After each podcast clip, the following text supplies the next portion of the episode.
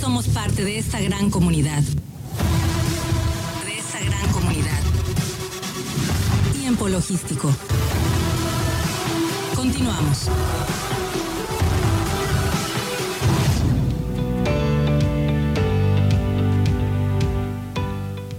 Bien, pues estamos aquí de regreso en tiempo logístico, por supuesto muy agradecido con todos ustedes que nos están escuchando en este momento en cualquier parte del país, en cualquier parte del mundo y sobre todo a través de la frecuencia modulada en el 92.9 MHz aquí en el puerto de Manzanillo, en donde se vio nacer este programa hace 16 años y bueno, especializado en la materia del comercio exterior, en donde participan grandes expertos a nivel nacional. Y bueno, como les dije yo al inicio del programa, en el segundo segmento que es este, vamos a platicar de cómo solucionar los problemas en los tiempos de de mercancías de los puertos.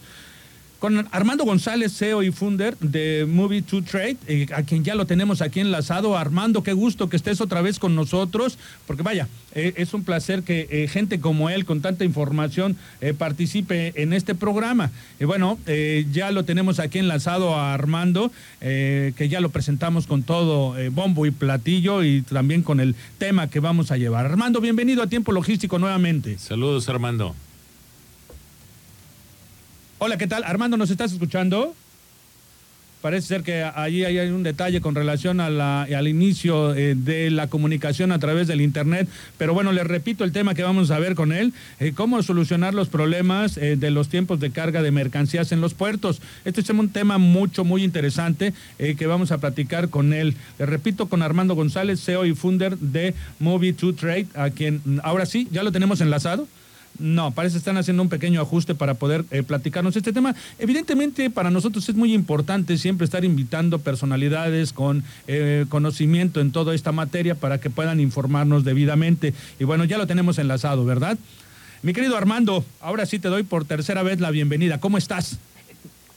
No, hombre, al contrario, muchas gracias por la invitación, mi estimado Paco, mi estimado Mar. Para mí es un placer que me estén invitando a este gran canal que ha tomado quizás ahora sí ya ya mucho revuelo, ¿no? Creo que ya se escucha en muchos lugares y eso es importante. Sí, nos escuchan en diversas partes del, país, incluso fuera del país, que nos escuchan, porque bueno, pues es en donde eh, concentramos a los especialistas a nivel nacional que participen, independientemente, pues de que este, como tú lo sabes, este, este programa se vio nacer aquí en el puerto de Manzanillo hace 16 años, en donde evidentemente siempre tenemos que invitar a alguien de la localidad, porque hay mucha experiencia, el puerto número uno de carga contenerizada del país y que por muchos años estoy seguro que lo va a seguir siendo. Y bueno, tema como este con el que nos vas a abordar, eh, cómo solucionar los problemas de los tiempos de carga de mercancías en los puertos, es un tema muy interesante que viene a sumar para todo esto, Armando. ¿Cómo podemos empezar con ello?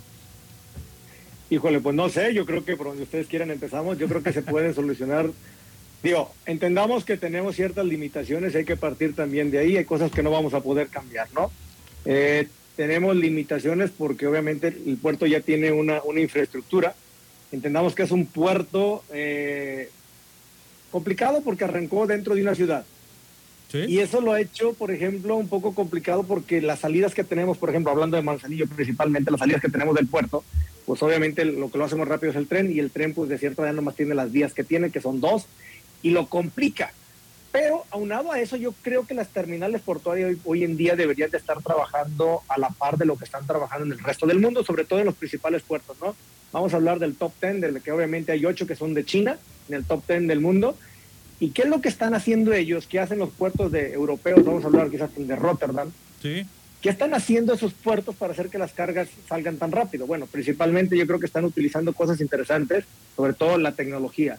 Creo que la tecnología, a pesar de que sí se está utilizando en México, creo que falta todavía integrar muy bien a las partes externas que tienen que ver a todos los que participan, como las agencias aduanales, como los transportistas, que son los que más obviamente pierden cuando un puerto se satura.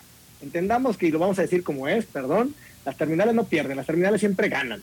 Así funciona esto. La terminal se va a agarrar de que mi artículo 15, fracción cuarta, dice que son siete días, me vale. Tengo infraestructura, no tengo, lo tengo saturado, no. Caes en almacenaje, vas a pagar o hay que pelear. Pero, ¿quiénes sí pierden? La gente banal pierde aunque a veces no lo vemos, pierde porque trae un costo de operación más alto. Tiene agentes dando vueltas, tiene gente yendo, tiene gente trabajando, reprogramando, haciendo llamadas y hay un tiempo que se pierde, hay un tiempo muerto. Ese tiempo se llama dinero. Igual, ¿quién paga los platos rotos? pues el importador o el exportador, porque al final de cuentas va a pagar esa famosa factura que le va a llegar con unos costos extras como almacenaje, por ejemplo, o quizás demoras porque el contenedor no salió en tiempo. Ese es el tipo de cosas que creo que las terminales a veces no lo ven, o si lo ven, me hago ojo de, ojo de hormiga, y donde digo, ¿por qué no trabajamos en eficientar las cosas? En cómo aplico a lo mejor un poco de inteligencia artificial aquí, sobre todo en los contenedores que están saliendo de mi terminal y estarle dando el acceso a los nuevos creo que estamos perdiendo a veces tiempo. Creo que es algo que te platicaba que está pasando mucho en Shanghai ahorita, en el aspecto de que está tan automatizado que incluso las citas ni siquiera tienen que estar, la misma cita los está avisando cuando un contenedor ya salió de una terminal y está entrando el siguiente. No tienes que saturar absolutamente nada. ¿Qué pasa ahora? Que metes camiones, saturas, no puedes mover las grúas dentro del puerto porque ya hay camiones, porque hay esto, porque el otro, porque tienes una zona de predios donde hay que mover también contenedores y lo tengo que hacer en la noche. ¿Por qué? Porque tengo mis espacios más reducidos. Pues creo que al final de cuentas, lo más importante yo creo que aquí es la participación de las terminales. Las terminales son las que deberían de estar dando una pauta de qué hacer. Y si no tengo ahorita el tiempo, no tengo la infraestructura, no tengo los espacios, es qué voy a hacer para minimizar el costo que estoy trasladándole a los demás usuarios. Eso sin contar lo que pierde un transportista, nada más en lo que va a meter un camión. ¿Cuántas horas más o menos ustedes saben que se pierde para que entre un camión en cualquier puerto? que pueden ir de 4 hasta 12 horas. Así, así de sencillo, así de grande puede ser el, la, ese, ese, tiempo, ¿no? Y obviamente que hay, pues hay pérdidas de todos, hay tiempos, hay camiones, hay quema de combustible y al final creo que pudiéramos evitarnos muchas cosas. ¿Por qué tener una fila de camiones? Si pudiera automatizarlo para que el camión estuviera conectado de manera directa a una terminal, para que la agencia aduanal estuviera conectada de manera directa a una terminal. Estamos conectados, pero estamos conectados solamente para temas fiscales, donde voy a traspasar la información a través de impedimento porque voy a traerlo y sí, pero no para un tema de, operación, creo que les falta todavía esa parte para hacer que sea más funcional. Mira, eh, te voy a comentar algo, mi querido Armando. Eh, el proceso, evidentemente, no es sencillo en ningún puerto. Eh, y bueno, en el caso del puerto de Manzanillo, pues se complica un poco más, porque bueno, independientemente de que es el puerto que recibe más carga del país, sus dimensiones.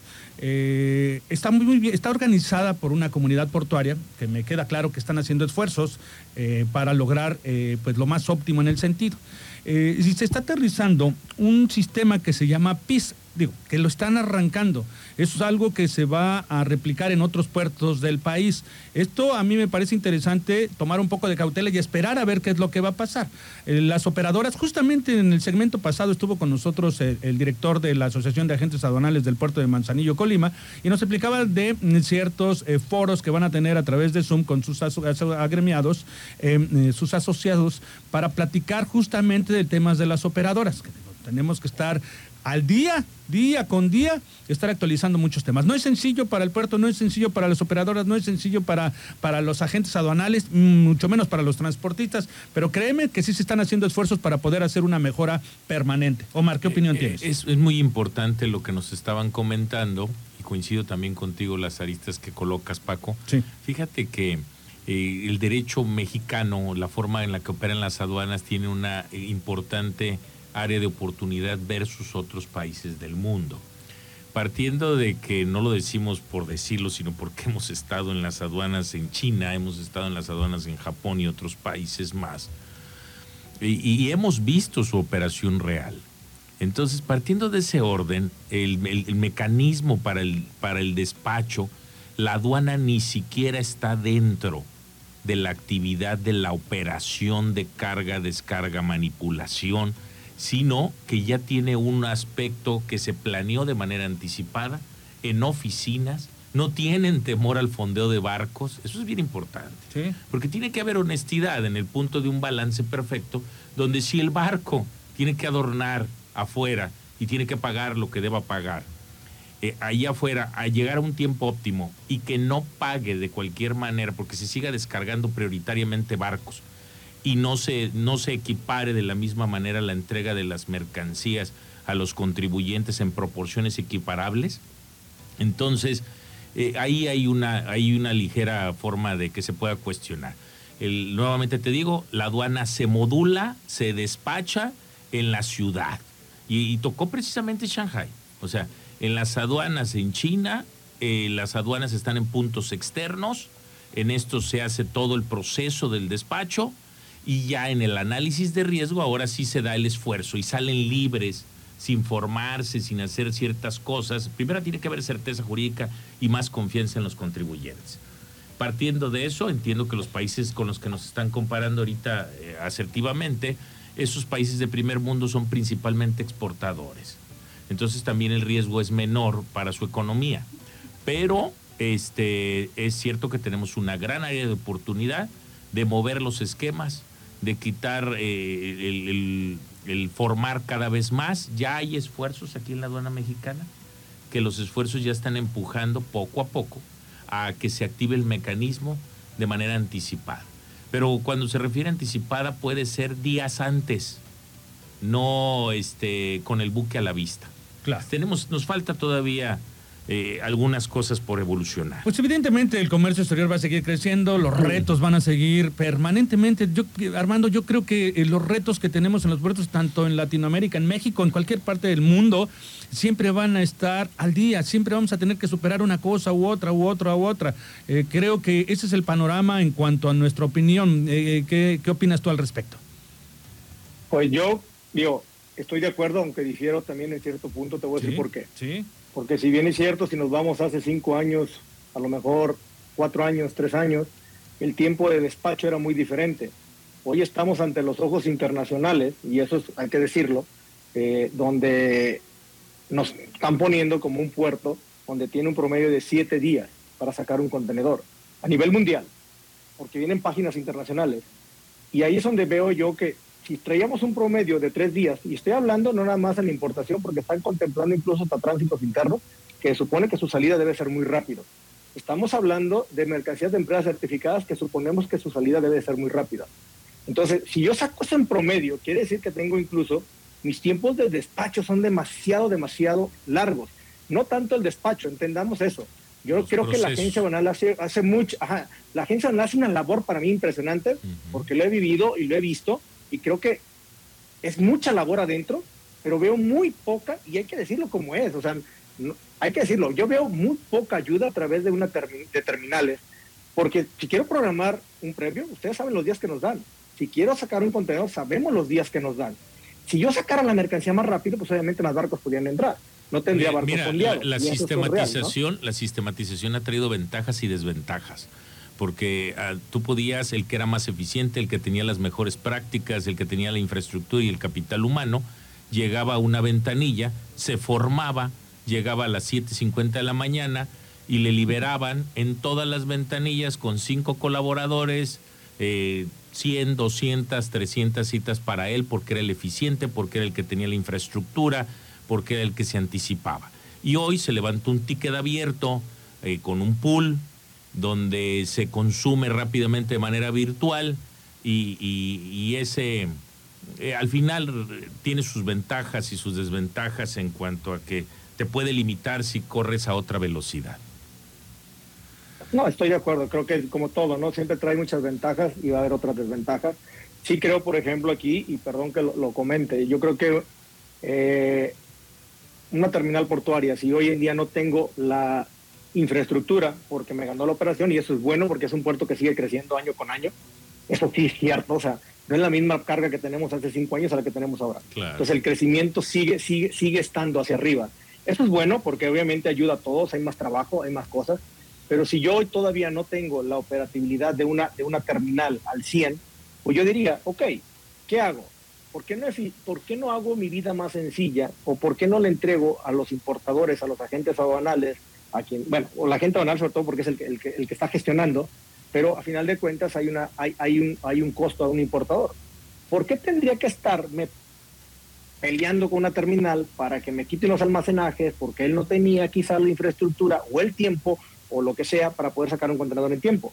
Cuando a lo mejor yo diría, oye, no tengo el tiempo para programarte y te voy a dar una cita cinco días para que saques tu contenedor, pues automáticamente te restaría dos.